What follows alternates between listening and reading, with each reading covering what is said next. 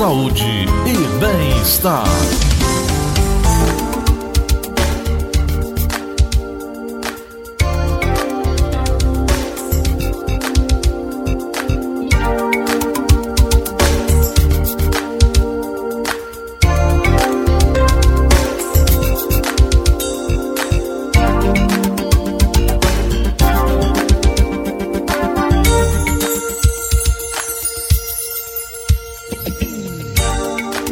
São 9 horas 41 minutos em Fortaleza. Estamos aqui com o Dr. Fábio Souza, que sempre nos dá muita alegria ouvir, a, a conversar conosco. Uh, o, o, o, teor da conversa é sempre muito duro para algumas pessoas, mas é um alerta para todos nós, independente de você ter ou não ter uma necessidade desse cuidado na família. Mas, doutor Fábio, seja bem-vindo mais uma vez. Tudo bom, doutor? Muito obrigado, Gleidson. É um prazer estar aqui novamente com você e com seus ouvintes. Doutor Fábio Souza, o uso de drogas é um fenômeno bastante antigo na história da humanidade e constitui um grave problema de saúde pública com sérias consequências pessoais e sociais do futuro dos jovens e de toda a sociedade. Eu estava dando uma olhada aqui, doutor Fábio, que a adolescência é um momento especial na vida do indivíduo. Nessa etapa, o jovem não aceita orientações, fica ali testando a possibilidade de ser adulto, de ter o poder e o controle sobre si mesmo. É um momento de diferenciação em que naturalmente afasta-se da família e adere ao seu grupo de iguais. Nesse momento vêm os testes, seja do tabaco, seja da droga, seja da bebida, e é uma fase de, de formatação da. O, o, o, ou de tomar conta daquilo que ele acha que já está na idade. E é uma fase difícil de se aconselhar. Doutor Fábio, como lidar com esses adolescentes que estão começando a testar a bebida, a droga, sem ser, enfim, um inimigo, sem, sem que ele se torne inimigo do pai e da mãe? Que momento dramático, doutor Fábio. Como é que cuida disso? É, Gleitz, essa questão de álcool e drogas é uma questão que tem atormentado a humanidade há muito tempo, né? Então, uma das questões, talvez, que a gente precisa entender o que é que acontece na cabeça do adolescente. Hum. Nós temos os chamados centros do prazer, que são o núcleo accumbens e área tegmental ventral, eles se desenvolvem em torno de 12, 13 anos. Entretanto, o controle dessa zona de prazer, que é o córtex pré-frontal, só fica pronto com 24, 25 anos. Então você tem aí um, um, intervalo de 12 até 25 anos que normalmente o álcool, a bebida, a droga entra. Então esse é um, um problema fundamental para que os pais entendam duas coisas. Hum. Primeiro, o exemplo é extremamente importante. Né? Não tem sentido a, o, o, pai dizer para o adolescente que não beba se ele bebe todas e mais três. Não tem sentido a, o, o, pai dizer que não fume se ele fuma três maços de cigarros e por aí vai. Não tem sentido ele dizer que não use maconha se ele próprio usa maconha. Então o exemplo é extremamente importante dentro de casa. Agora, esse diálogo tem que ser muito claro, baseado nisso. A gente criou lá na UFC, Gleison, hum. uma, uma terminologia que a gente chama gravidez cerebral. Como é assim? Como é que é, doutor? Vamos lá. É assim, quando você está grávida, você mulher, depois de 40 semanas, que é mais ou menos nove meses, você usualmente dá luz a seu filho. E o seu filho nasce com o coraçãozinho pronto, a pele, o fígado, os rins, tudo. Menos o quê? Menos o cérebro o cérebro só vai se completar 25 anos depois. Então, se é um absurdo, e nós concordamos com isso, como sociedade como um todo, que é um absurdo uma mãe usar álcool e drogas durante a gravidez, do coração, do pulmão, do rim, do fígado, do estômago, etc., é um absurdo o adolescente usar é, álcool e drogas porque ele está grávido do seu cérebro nos próximos 25 anos. Então, e tem um dado, Gleice, que é extremamente importante. Não importa a droga. Se você apresenta álcool, fumo, maconha, crack num garoto de 12, 13 anos, ele tem 30 a 40% de chance de ficar dependente. Se você apresenta mais tarde, 27, você diminui para 2 ou 3. Você diminui absurdamente o, o, a possibilidade dele ficar dependente. Aos 27 anos, que é para quantos por cento? Doutor? 2 a 3, enquanto que 12, 13 vai para 30 a 40.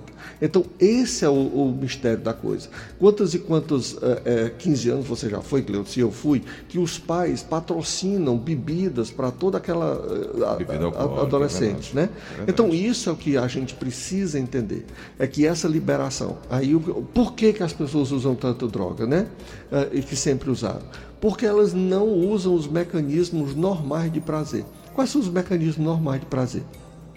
Atividade física.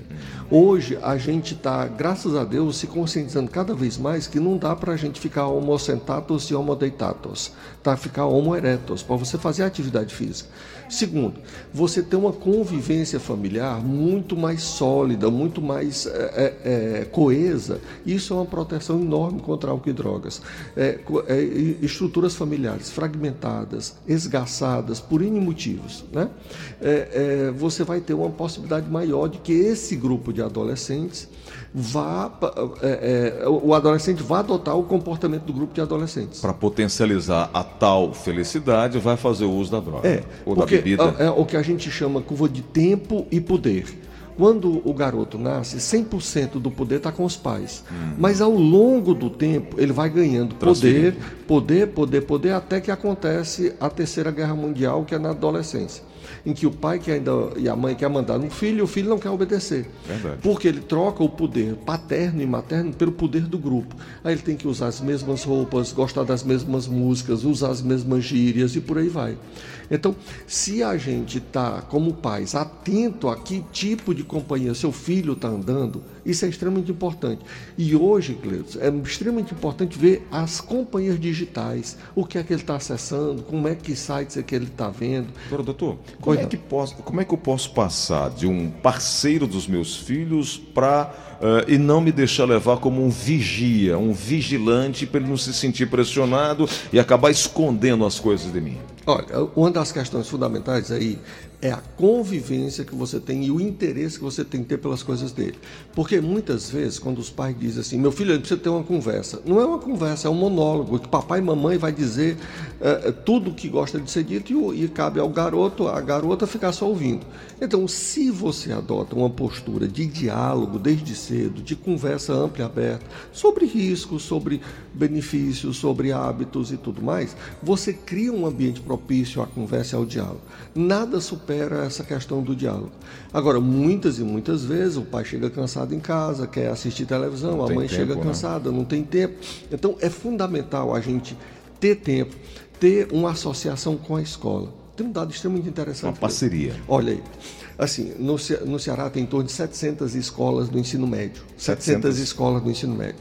As escolas que são tempo integral, que é em torno de 30 e poucos por cento dessas 700, elas têm uma redução brutal do uso de álcool e drogas no adolescente. Por quê? Porque esse adolescente fica de manhã e de tarde na escola. Então, uma política de prevenção realmente eficaz é o tempo integral na escola. Então, isso teria que ser meta do Estado, do governo, porque isso cria um ambiente muito mais saudável. Porque se o garoto vai de manhã para a escola e de tarde ele está livre, solto, sem o pai e a mãe por perto, o risco é enorme. Mas se ele está na escola, ele está envolvido em esporte, está envolvido em arte, está envolvido em teatro, está né? ocupando o tempo de uma forma absolutamente saudável. Então, tudo tem que ser feito também para esse diálogo entre a escola e a família ser mais é, incentivado. Porque não existe políticas de prevenção de álcool e drogas que não envolvam a família, não envolvam a escola. E esse tipo de política pode afastá-la, inclusive, é, da marginalidade, né, doutor? Com certeza. Fecha a porta para isso. Com né? certeza. Porque qual é o grupo de referência que ele vai ter? Não é aquele cara que está vendendo maconha na, na, sua vizinhança. É aquele garoto que está é, se dando bem no voleibol, no futebol, que está tocando violão, que tem tá, projeto de que, vida. Que tem um projeto de vida a médio e longo prazo. E a escola é, é digamos assim, o alicerce desses projetos de vida. Então, quanto mais escola e quanto mais diálogo ter entre a escola, as famílias, entre o adolescente, a escola, entre o adolescente a família, melhor. Esse triângulo aí é o triângulo é, do vir, é, virtuoso: escola, família e adolescente. O, o, o círculo vicioso é quando não há esse, esse, essa convivência e esse diálogo. Adolescente num canto, escola no outro e pai no outro. Quando esse diálogo não se estabelece. Essa desassociação é que prejudica. Prejudica total. Ô, doutor Fábio Souza, o, o, o contato do adolescente com o álcool e com a droga, ele é muito mais frequente do que os pais podem pensar ou imaginar, né? Com certeza, porque o que acontece normalmente é que você precisa. O que é que o álcool e a maioria das drogas fazem? Eles bloqueiam esse córtex pré-frontal, né? Porque eles fazem com que essa, essa tenha uma licença da vida naquele dia, naquele fim de semana, naquela noite. Então, o, o córtex pré-frontal, que é o não, pense, reflita, calma, porque todos isso são, são expressões do córtex pré-frontal. Uhum. Não está muito desenvolvido. E a pessoa usa álcool para inibir totalmente, então fica tudo solto né? aquele comportamento fica totalmente sem um equilíbrio do que seria o razoável, do que seria apropriado naquela, naquela situação. Doutor Fábio Souza, os levantamentos epidemiológicos sobre o, o, o, consumo de álcool e drogas que entre os jovens no mundo e no Brasil mostram que é na passagem da infância para a adolescência que se inicia todo esse processo, mostra o seguinte: nos Estados Unidos, estima-se que cerca de 3 milhões de crianças e adolescentes fumam tabaco. O álcool é utilizado pelo menos uma vez por mês por mais de 50% dos estudantes das últimas séries, do que corresponde ao nosso ensino médio, sendo que 31% chega a se embriagar. É, esses números dos Estados Unidos, comparando com os nossos aqui, é, como é que o senhor avalia os nossos adolescentes que se espelham muito no país do consumismo? É, todo adolescente aos 15 anos quer ir para passar é, esse momento de 15 anos lá no, na, em Orlando, eh, nos Estados Unidos para compra, e aí quer imitar os jogos, quer imitar o vestuário, quer imitar os hábitos dos americanos. Isso também influencia a nossa juventude aqui? É, é fundamental esses, é, digamos assim, uh, estilos de vida mais descontraídos e mais é, abertos, descolados, né? mas tudo isso pode ser questionado, né?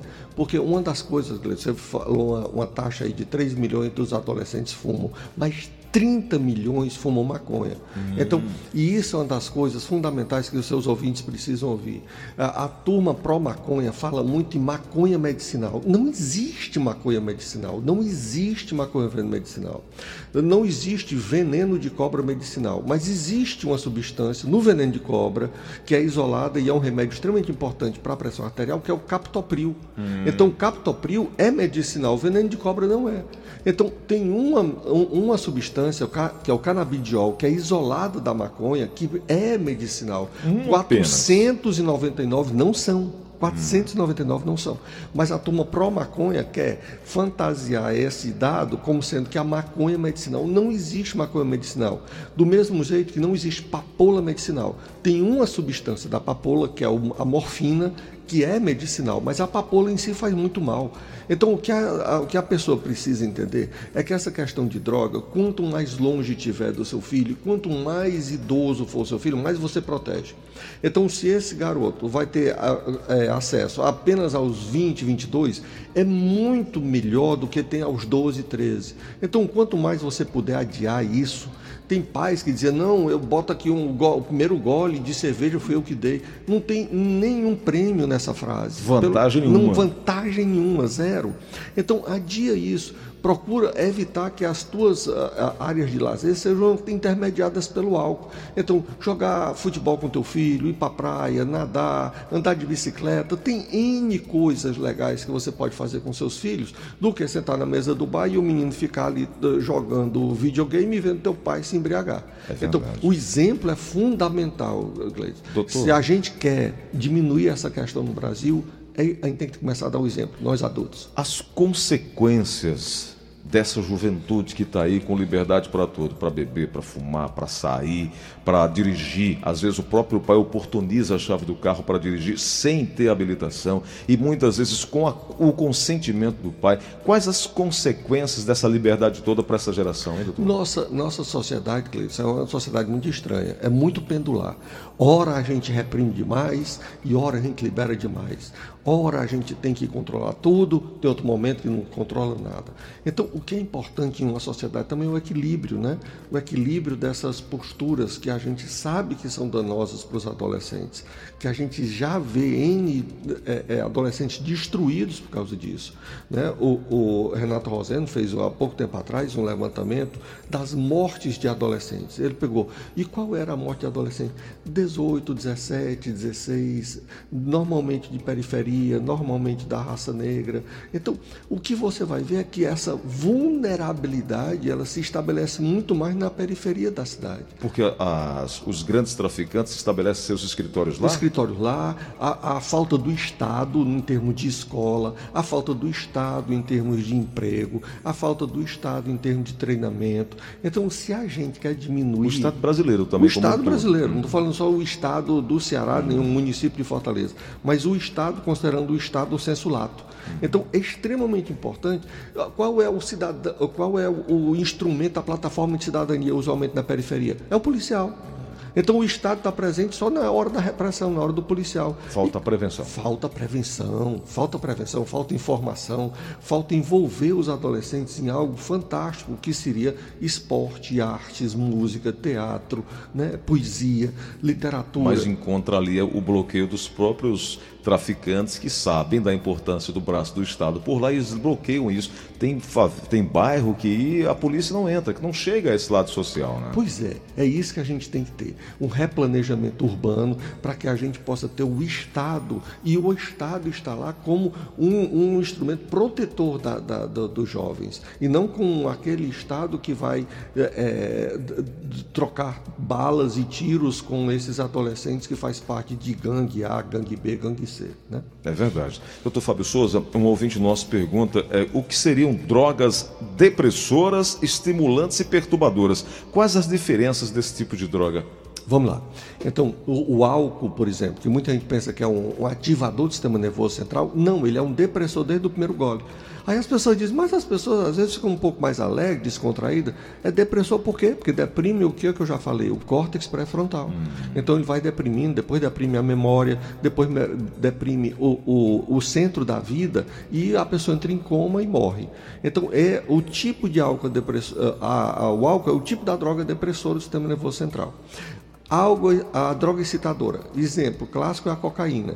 Então a cocaína ela libera muitas eh, noradrenalinas, muitas dopaminas, que são essas substâncias ativadoras. E o que é que é pior? Às vezes fazem, as, as pessoas fazem essa combinação terrível de álcool com cocaína. Álcool para deprimir, cocaína para ativar. E, e drogas perturbadoras. É, por exemplo, o LSD. O LSD é uma droga perturbadora porque causa psicose, causa alucinação, causa delírio.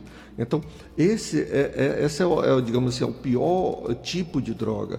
A psilocibina, que é um fungo. Tem N drogas perturbadoras hoje que usam nesses é, é, é raves, nessas, é, nessas noitadas que demoram um dia, às vezes 24 horas, e a pessoa tem que tomar muito dessas pílulas mágicas, que é chamada, é, é, para que possa aguentar 24 horas. Chamam daquele... de doce também, né? Doce. É. Então, todas elas são drogas ativadoras e muitas delas são drogas perturbadoras, como o LSD. Então, o que é que a gente precisa? A gente precisa de uma coisa que é fazer a liberação de dopamina e noradrenalina, que são as substâncias do prazer, de uma forma sistemática. Como é que eu faço isso? Andando todo dia, tendo prazer todo dia, tocando o violão, aprendendo, uma, um, um, conversando com as pessoas. Conversar com as pessoas dá enorme prazer.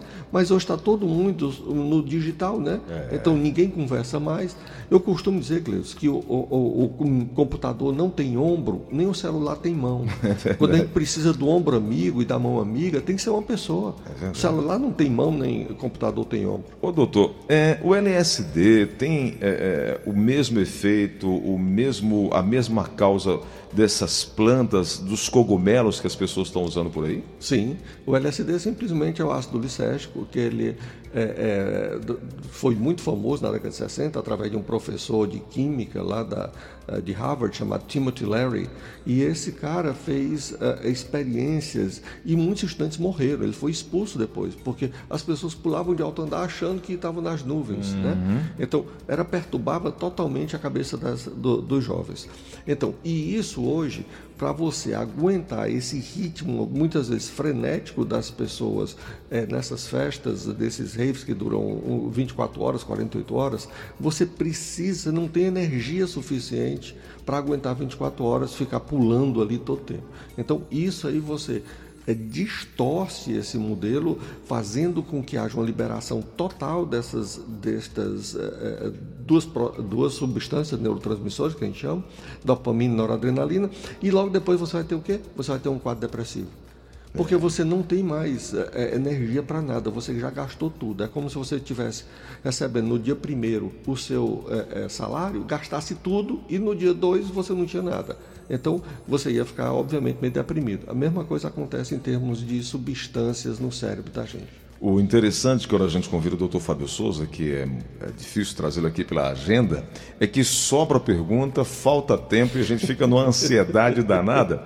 E várias perguntas aqui, doutor Fábio. Não vai dar para responder agora, eu já quero ver na sua agenda em um outro horário para a gente voltar a conversar. E o senhor vai dizer o dia e a hora, que você vai determinar o dia e a hora de voltar aqui. As perguntas: como separar o filho das más companhias?